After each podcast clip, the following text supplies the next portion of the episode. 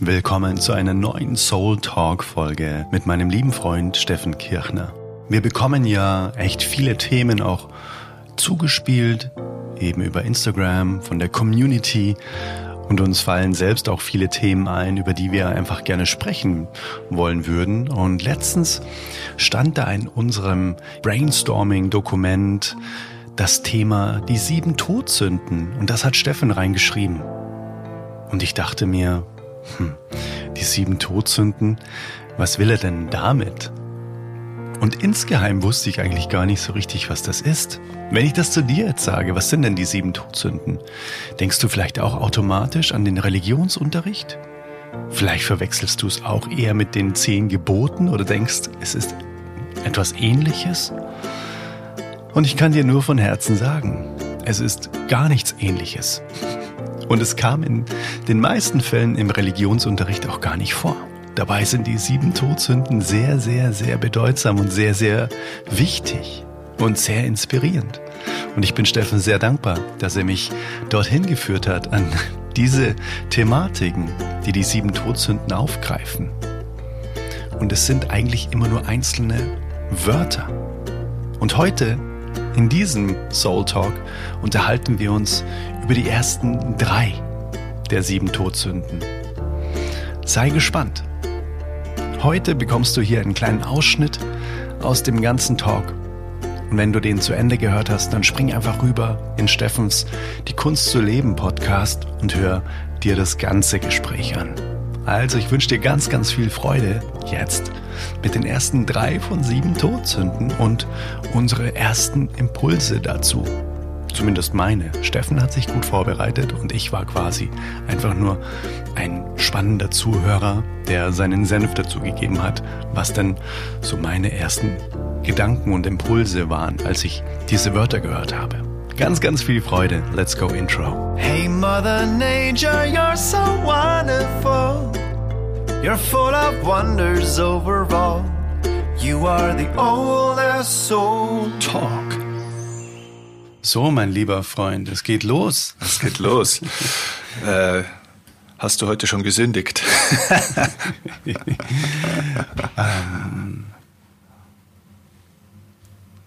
wahrscheinlich. Äh, jetzt denkst du aber lange nach, sag mal. Ja, ja, ja, weißt du, die Karin Kuschig hat das so schön in ihrem Buch geschrieben, so mit diesen kleinen Notlügen mhm. wo man ja jeden Tag keine Ahnung, wie viele da rausballert, ohne dass man es wirklich merkt. Ne? Mhm. Und sie hat in ihrem Buch geschrieben so, hör auf zu lügen. Und dann so, hä, wieso? Ich bin doch immer ehrlich. Ah, okay, aber was ist dann mit, hast du mal Kleingeld? Und mhm. du schüttelst dann den Kopf und gehst einfach schnell weiter und so was ist da mit solchen Sachen? Ja, und da kann man auch souverän bleiben in, in diesen Situationen. Und das möchte ich jetzt ganz kurz teilen, was sie sagt. Ja. Mhm. Gerade in Bezug auf sowas zum Beispiel. Also wenn wirklich eine Situation ist, hey, hast du mal kurz einen Euro? Und du sagst dann, mm -mm, und gehst weiter, ist einfach gelogen. Und es geht einfach, dass man nicht lügt. Indem man einfach sagt, ich möchte gerade nicht. Mhm. Wow, was ist das für eine schöne Antwort? Das ist einfach die Wahrheit. Ja. Ich möchte einfach gerade nicht.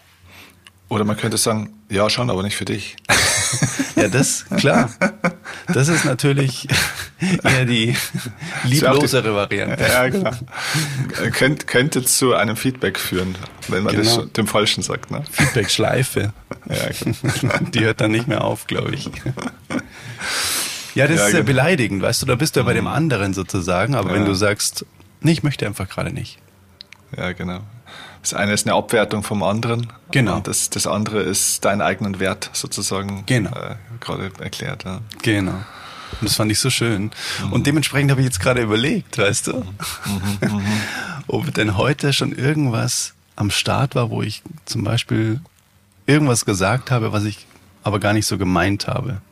Aber mhm. ich glaube nicht. Heute bin ich noch sünd, sündlos, glaube ich. Und du? Ja, ich, ich, ich bin gespannt. Wir werden ja gleich mal ein bisschen drauf eingehen vielleicht. Ne? es ist äh, interessant, wenn ich dich frage, äh, hast du heute schon gesündigt, dann, dass mhm. du das äh, praktisch sofort mit einer Lüge praktisch in Verbindung bringst. Ne? Nee, ich habe alles jetzt mal so abgegrast und da ist mir okay. jetzt dann sofort eben diese, diese kleinen Notlügen sind mir ja, sofort ja. von der Karin äh, eingefallen, weil ich die erst gestern wieder gelesen habe. Ja, ja, genau.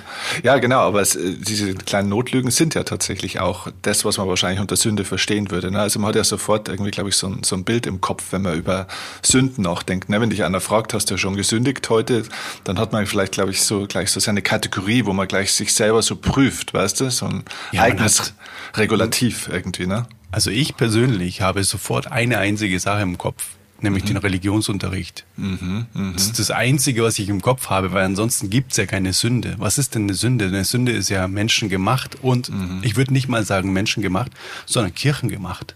Mhm. Ja, genau. Es stimmt, ja, genau. Äh, Sünde, ich habe gelernt, Sünde kommt vom hochdeutschen Wort Sinte und heißt so viel wie Trennung.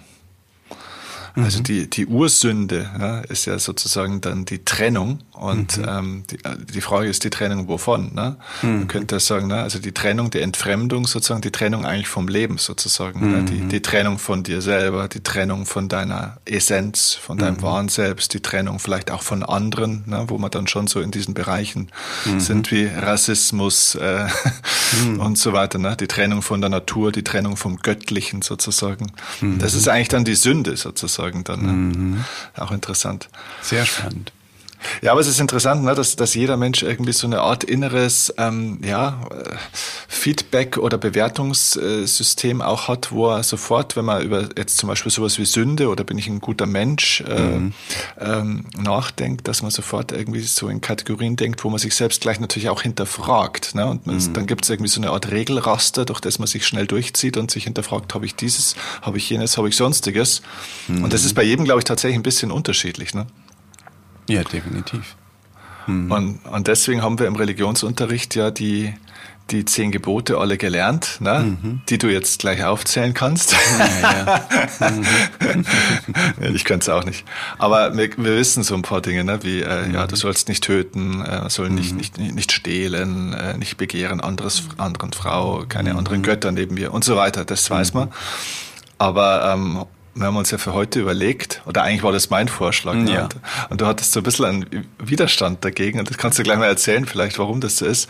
Die sieben Todsünden, das mhm. hat man auch schon mal gehört, mhm. aber ich glaube, so im Vergleich zu den zehn Geboten mhm. ähm, sind die sieben Todsünden viel unbekannter. Also ich weiß mhm. nicht, wie viel du spontan jetzt so für dich wüsstest, ich habe das für mich auch mal geprüft, weiß ich eigentlich genau, was die sieben Todsünden sind mhm. und wie verhalten die sich eigentlich im Verhältnis zu den zehn Geboten. Da kann ich da mal kurz was erzählen dann dazu. Aber, aber sag mal, wie, wie ist das bei dir? Äh, mhm. Sieben Todsünden, du hast äh, mir im Vorfeld mal gesagt, ja, äh, spannend das Thema nehmen wir, weil da spüre ich einen inneren Widerstand. ja, ich glaube tatsächlich, und vielleicht täusche ich mich da auch, vielleicht habe ich da einfach zu sehr das Ganze mit den zehn Geboten verwechselt. Mhm ähm, weil ich hatte da sofort eben so einen ganz krassen kirchlichen Einschlag. Und ich bin da ja nicht, mhm. zum Beispiel in dem Verein und mhm. jeder kann da ja auch rausziehen, was er will und so weiter. Ich persönlich für mich habe mich dafür entschieden, dass sich es für mich nicht stimmig anfühlt mhm. und dementsprechend ähm, war das für mich so nach dem Motto, was soll ich denn darüber erzählen? Ne? Mhm. Weil ja, das ja, ist genau. ja quasi, das ist ja eine ja, erfundene Geschichte. Eine Glaubensgeschichte. Und mh, mm, deswegen habe ich mir da am Anfang so schwer getan. Und mhm. äh, ich bitte dich, wirklich von Herzen jetzt da mal ein bisschen für mich auch Klarheit reinzubringen und mit Sicherheit mhm. auch für einige, die das jetzt hören. Was ist denn der Unterschied? Weil mhm. vielleicht geht es einigen so. Ach so, mhm. die sieben Todsünden, die kommen gar nicht vor in den zehn Geboten, verstehe, mhm. weil, wie du gerade gesagt hast, na, du sollst nicht, du sollst nicht, du sollst dies nicht und so weiter, mhm. das sind ja die mhm. zehn Gebote, was auch interessant ist eigentlich. Mhm. Wenn man jetzt mal darüber so nachdenkt, das ist ja interessant, dass, dass die zehn Gebote immer eigentlich sagen, du darfst das nicht und das darfst du nicht. Aber es wäre doch viel schöner, wenn die zehn Gebote sagen, mach das, mach das, mach das. genau. Eigentlich sind es nicht die zehn Gebote, sondern die zehn Verbote. Richtig, ganz genau. Mhm. Ganz genau. Ja. Ja, äh, so ist es. Äh, und ich finde das Thema deswegen ähm, so spannend. Ich habe mich vor einiger Zeit mal, deswegen hatte ich dir den Vorschlag gemacht, ich habe da ein mhm. bisschen Feuer gefangen dafür, weil ich mich mit äh, verschiedenen äh, Dingen beschäftigt habe. Na, Im yogischen Prinzip gibt's ja, oder im yogischen System gibt's ja die Yamas und Niyamas zum Beispiel. Ne? Das sind ja auch sozusagen Verhaltensregeln, wenn man mhm. so will. Ähm, und so hat ja jede äh, spirituelle Tradition und, und äh, Kultur und auch die, auch die religiösen Kulturen somit haben ja alle, sage ich mal, dann so ihre, ihre Regelwerke und Systeme sozusagen. Und da habe ich mich mhm. mal intensiver damit beschäftigt und bin dort auf die sieben Todsünden gestoßen. Mhm. Und allein der Begriff hat in mir das Gleiche ausgelöst, vielleicht wie in dir, so, hm, weiß ich nicht, äh, mag ich nicht, äh, blöd, ne? Äh, komisch. Und dann mhm. habe ich mich mhm. mal angefangen, damit wirklich zu beschäftigen und fand das hochgradig interessant und deswegen mhm. war das der Vorschlag, mhm. weil ähm, da steckt viel, viel, viel Wahres und Gutes drin. Mhm. Und ähm, genau, vielleicht bevor man, äh, bevor ich das mal versuche, mal so ganz kurz äh, zusammenzufassen, dass man mal weiß, wovon man eigentlich spricht und woher die kommen und wie die sich mhm. zu den zehn Geboten verhalten. Mhm. Vielleicht äh, wollen wir sie mal ganz kurz erstmal benennen, was sie ja. überhaupt sind, weil die mhm. kennt jetzt ja auch nicht jeder. Mhm. Ich, ich wusste auch nicht alle. Also sie sind erstens Völlerei, Mhm. Äh, zweitens Wollust. Drittens äh, Habgier oder, oder Geiz, eins von beiden, ja, kann man beides nennen. Äh, viertens äh, Zorn beziehungsweise Wut. Mhm. Fünftens Neid. Mhm. Sechstens Trägheit. Und siebtens Stolz. Okay, crazy. Mhm. Genau, das sind, äh, wenn man so will, lauter, lauter Begriffe, die dann auch mit, wenn man so will, eigentlich Charaktereigenschaften zu tun haben. Mhm. Das sind eigentlich ja Verhaltensweisen und Charakterzüge sozusagen. Ja. Und wer hat die aufgestellt? Also es ist so, dass ähm, als äh, Jesus gelebt hat sozusagen, äh, gab es ja keine christliche Religion logischerweise. Ne? Jesus, war, Jesus war ja Jude, mhm. was viele ja noch immer nicht überrissen haben, dass mhm. Jesus kein Christ war, mhm. sondern dass äh, die sozusagen die christliche Religion wurde erst deutlich später sozusagen erschaffen. Ne? Also die, die Lehre von Jesus war ja mal das eine und äh, dann gibt's ja irgendwann dann mal äh, sehr gebildete, schlaue Leute, die sagen, wie, raus, wie machen wir daraus jetzt ein System ne? und so eine Religion, ein richtiges Glaubenssystem aufzubauen aufbauen, ist ja dann ein unfassbarer organisatorischer Aufwand. Das ist ja mhm. praktisch vergleichbar mit dem Aufbau von einem riesigen Unternehmen. Mhm. Na, du musst ja dann bestimmte Regeln einführen. Na, du musst ja dann auch bestimmte Regeln einführen zu bestimmten Dingen, wo Jesus eigentlich wahrscheinlich gar nichts gesagt hat dazu. Aber na, was hätte er denn vielleicht gesagt? Dann muss man das im Nachgang sozusagen sich herleiten, mhm. man muss diese Regelkonstrukte aufbauen, muss Menschen organisieren, muss Stufen einführen, ne, die Bischöfe und so weiter. Mhm. Äh, man muss ja sozusagen eine Organisationseinheit aufbauen. Und das hat relativ lang gedauert, bis das dann auch durchgeschlagen hat, weil das Ziel war natürlich ja eine große, eine große Nummer sozusagen aufzubauen. Ich sage das jetzt mal mhm. ganz locker. Und, und im vierten, fünften Jahrhundert rund, äh, roundabout, haben sich ähm, dann christliche Mönche tatsächlich, ähm, also die nach, dem Christ, nach, nach der ursprünglichen christlichen Lehre gelebt haben ähm, oder versucht haben zu leben, äh, die haben sich die Frage gestellt, ähm, ja, sag mal, was bedeutet denn eigentlich ein, ein wirklich gutes im christlichen Sinne, ne, äh, Leben zu führen, sozusagen. Mhm. Naja, und für diese christlichen Mönche, die ja dann sozusagen eben als Mönche wirklich irgendwo in der Wüste gelebt haben und so weiter, ähm, war das klar, naja, ein gutes Leben zu führen heißt, ein Leben wie Jesus zu führen. Und ähm, das war überhaupt nicht im Interesse der Kirche diese, oder dieser kirchlichen Organisation, weil ein, äh, ein Leben zu führen wie Jesus äh, bedeutet eben nicht gierig zu sein. Ne? Der mhm. war nicht mhm. gierig, der, der hatte keine Völlerei, der war nicht geizig, ja? weil der gar nichts hatte, was er besessen hat sozusagen. Mhm. Ja, der war nicht neidisch und so weiter. So, der, der hatte keine, keine, keine Habgier, der hat keine Gegenstände angehäuft. Ne? Der ist in die Wüste gegangen, hat äh, selbstlos gelebt, hat Jünger um sich geschaut, hat seine Lehre verbreitet, hat Menschen geheilt. Also äh, so ein, ein also Jesus war eigentlich ein Mönch, wenn man so will ne? ein Pilger mhm. und Mönch. Und ähm, so ein Leben zu führen, war dann sozusagen aus, aus der Sicht dieser Mönche eigentlich das erstrebenswerte Leben. Mhm.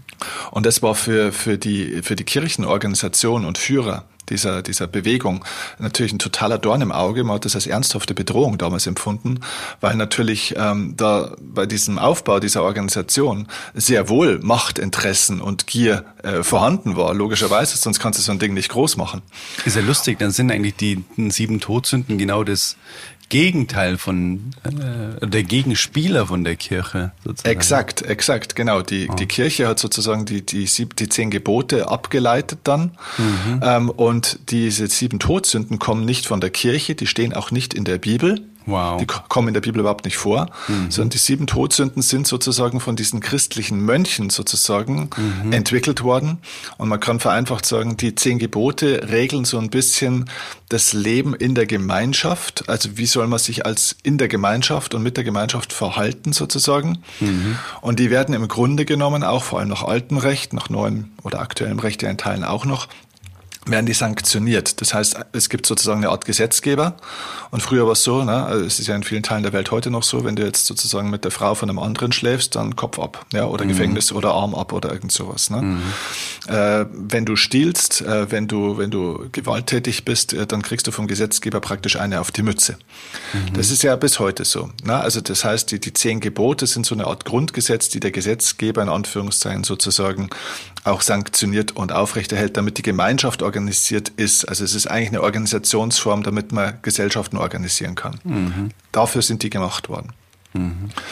Äh, natürlich religiös aufgeladen mit entsprechendem Storytelling und geschichtlichen Hintergründen in der Bibel, damit es die Leute auch ernst nehmen. Mhm.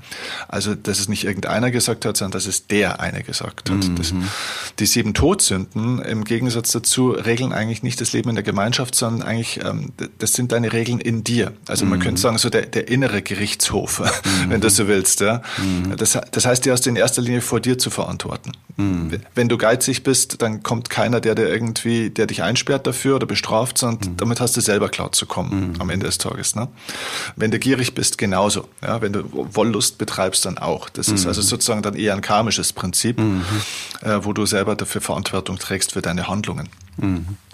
Genau, und, und das ist eigentlich dieser Ursprung von diesen sieben Todsünden, dass die eigentlich von den ursprünglichen christlichen Mönchen sozusagen als Charakter- und Lebensregeln sozusagen ja, ausgegeben wurden, die eigentlich ein, ein Leben im Einklang äh, mit der Natur und mit dem Göttlichen und, und sich selbst ähm, definieren sollten, so ein bisschen. Ne? Und, und das war eben sozusagen eine Gegenlehre, weil wenn das die Leute, also wenn das durchgedrungen wäre und die Leute sich nach dem äh, sozusagen wirklich ausgerichtet hätten, also die Bevölkerung, dann wäre natürlich der Aufstieg der Kirche nicht möglich gewesen, mhm.